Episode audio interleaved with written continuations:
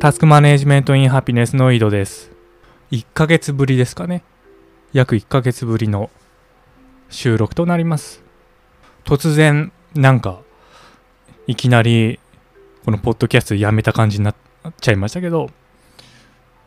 しばらく収録してなかった理由は、QC 検定の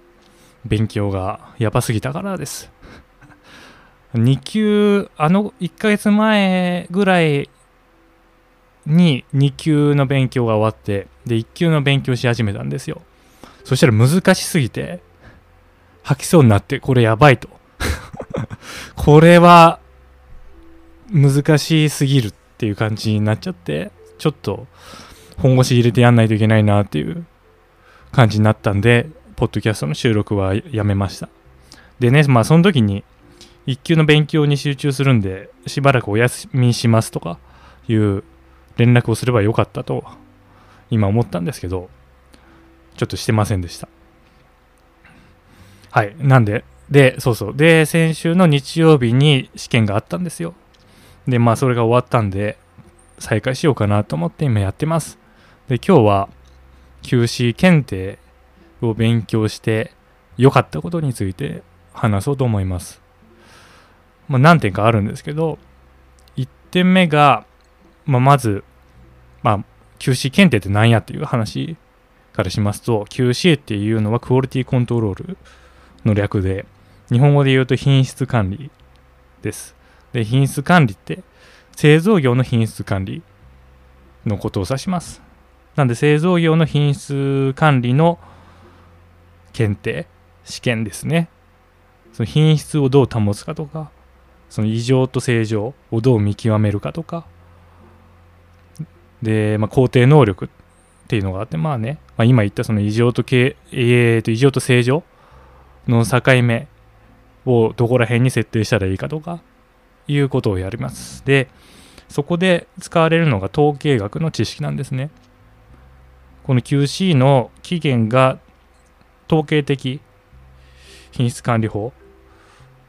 の statistics かな？ statis、え？ statistical か？統計的が起源にあるんで、まあそれを使って品質を管理していくっていう話なんですね。で、この統計を私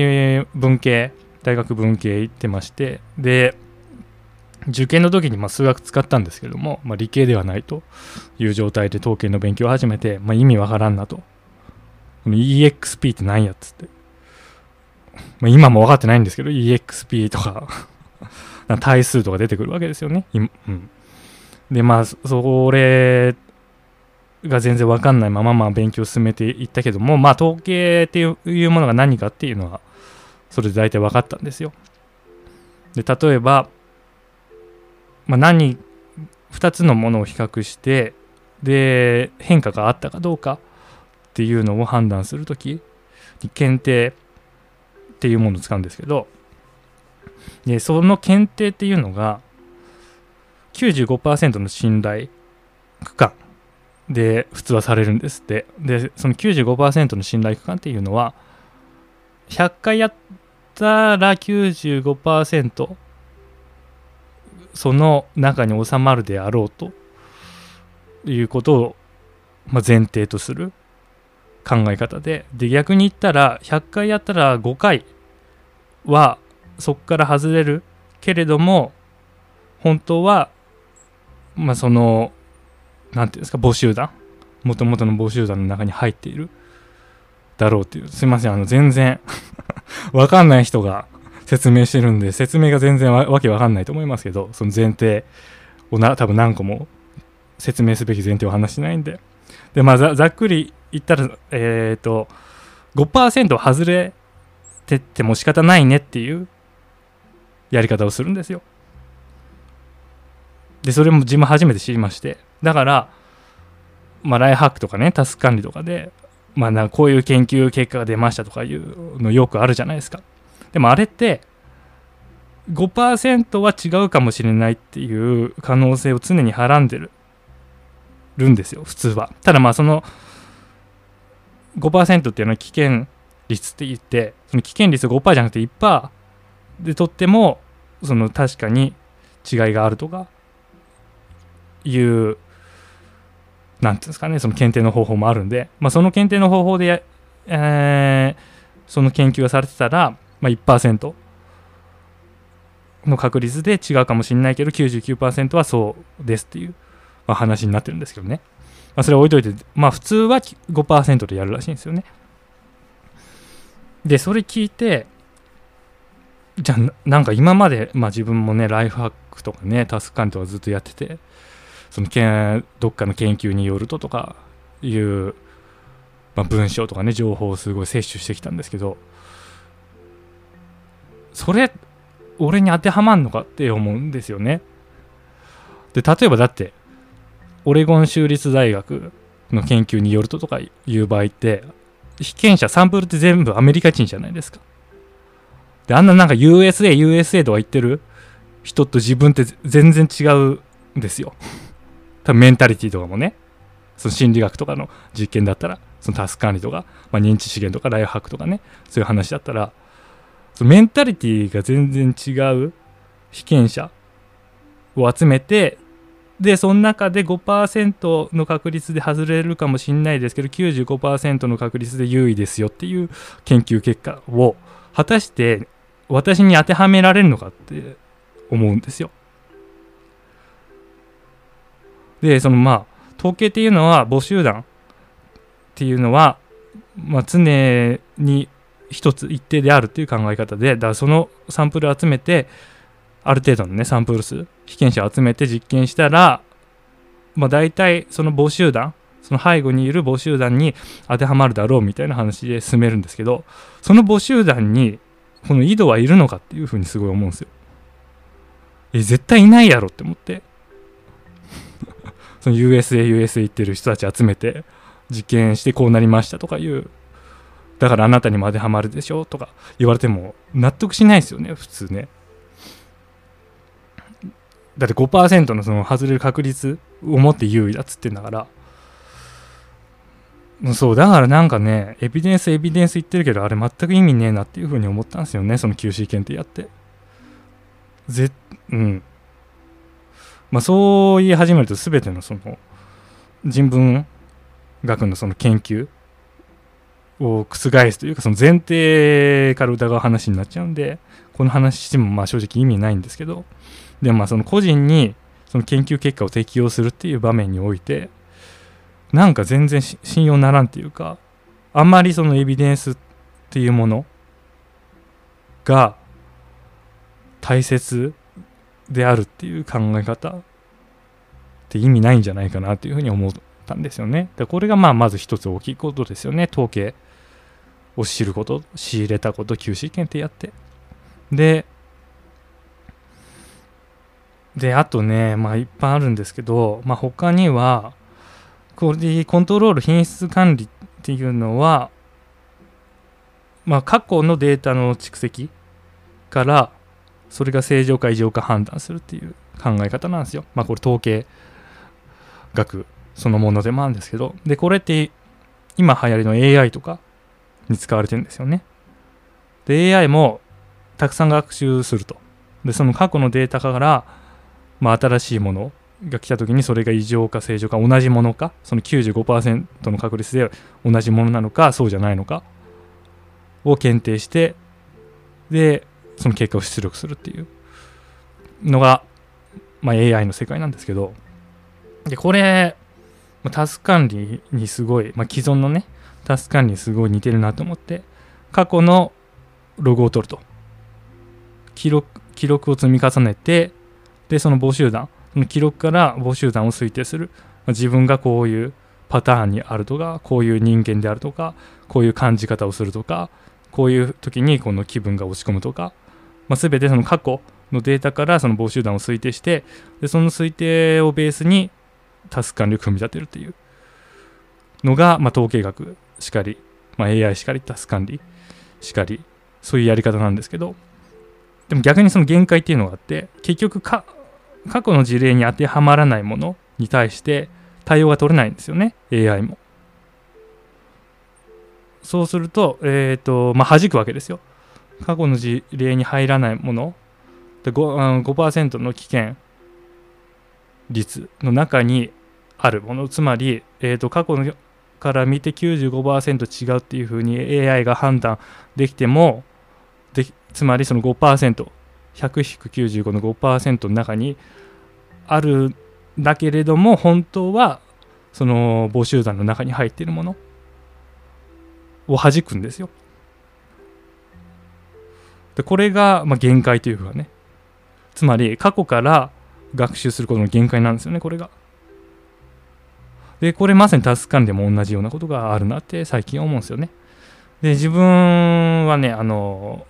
ひねくれ者なんで、まあ、過去あのタスク管理の定説、まあ、つまり、まあ、品質管理の定説とも言えますよ。その過去、まあ、記録取りましょうと。でそうするとデータが溜まっていきますと。でそうすると自分のパターンが分かるんで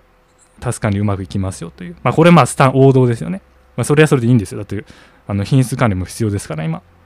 製造業でも何でも。でそれはそれでいいんですけど、でも結局それ限界があるよねっていう話なんですよね。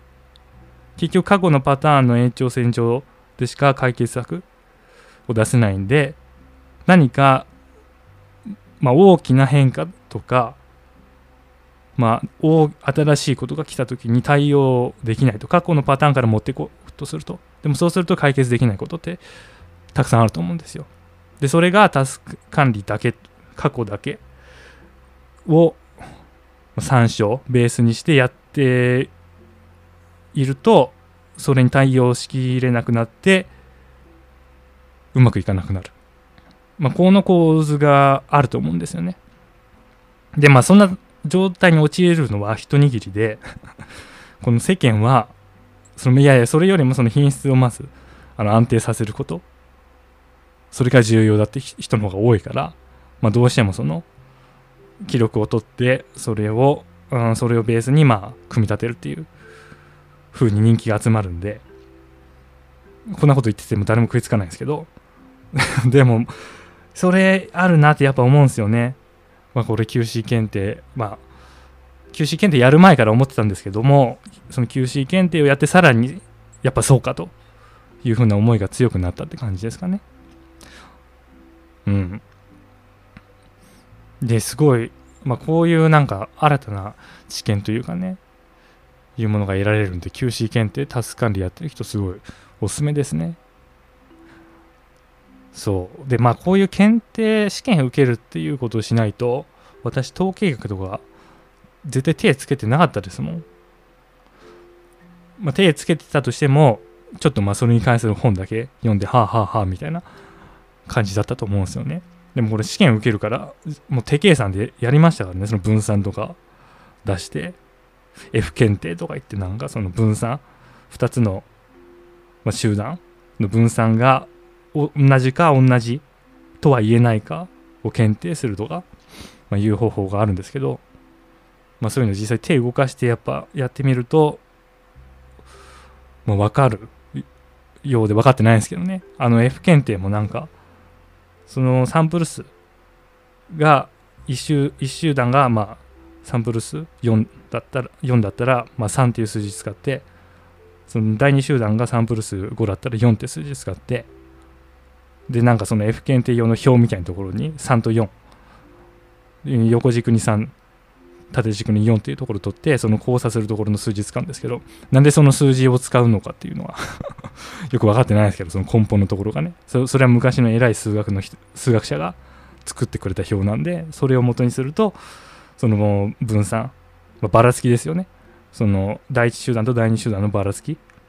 がは等しいか等しいとは入れないかがまあ分かるんですって。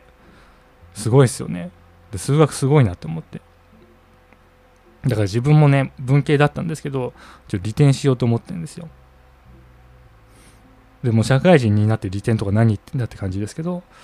まあ、せっかくこの統計のことやったんでな統計検定っていうのがあるらしいんですよね。でそれはその大学の統計学で学ぶその分野が出題されてでまあそれが合格したらまあその大学でやるレベルの統計学は分かってるっていう、まあ、感じになるじゃないですか。外から見たら。でまあ自分もこの趣味としてまあ統計をやってでタスク管理に生かしていきたいって思うんですよね。でタスク管理って何ていうんですかね。経験科学的じゃないですよね。タスク管理ってまあそのなんだ成功法則とかもそうですけど営業の世界と一緒ですよね。なんかすごい売ってる営業マンがいると。じゃあその人がどうやったのかをみんな知りたいと。いうことでその人がやってる方法をじゃあみんなやろうと。見てまあ方法をパクるんですけどこれ科学的じゃないですよね。その営業の世界っていう勘経験。根性みたいな感じですよね。3K まあそれしゃあないですけどね。その成り立ち上ね。タス管理とかライハックの。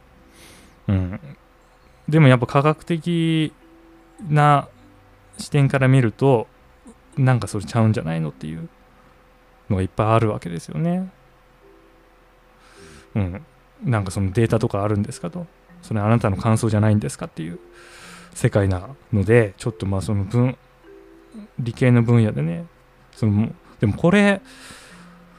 そこれ前も言ったかもしれないんですけどでもまあタスク管理学んでる人の中で理系の人もいるわけじゃないですか。でその理系の人がこのなんか関係権根性のタスク管理について何何も批判しないのってなんかやっぱ訳があるんですかね。自分は最近ね、まあ、この2ヶ月でその統計学ちょっと手つけ始めた感じなんで、まあ、浮かれてるわけですよ。あの新しい iPhone を買ってもうこの iPhone マジですごいと。最新版が最高の iPhone だって言ってその称賛している Apple 信者みたいな今心境なんで。本当は違うのかもしれないですよね。本当はその理系でちゃんとその統計とか学んでる人からするとまあタス管理の今の姿っていうのはまあしゃあないというか、まあ、それはそれで妥当であるっていう感じになるんですかねどうなんやろなまあ、そこら辺もね多分自分がもうちょっと統計を勉強していったら分かると思うんでまあそこら辺も楽しみにこの理系利点を目指して数学、まあ、主に統計あとまあ実験かなをちょっとやっていこうと思います。はい。はい。それでは今日はこの辺で良いタス完了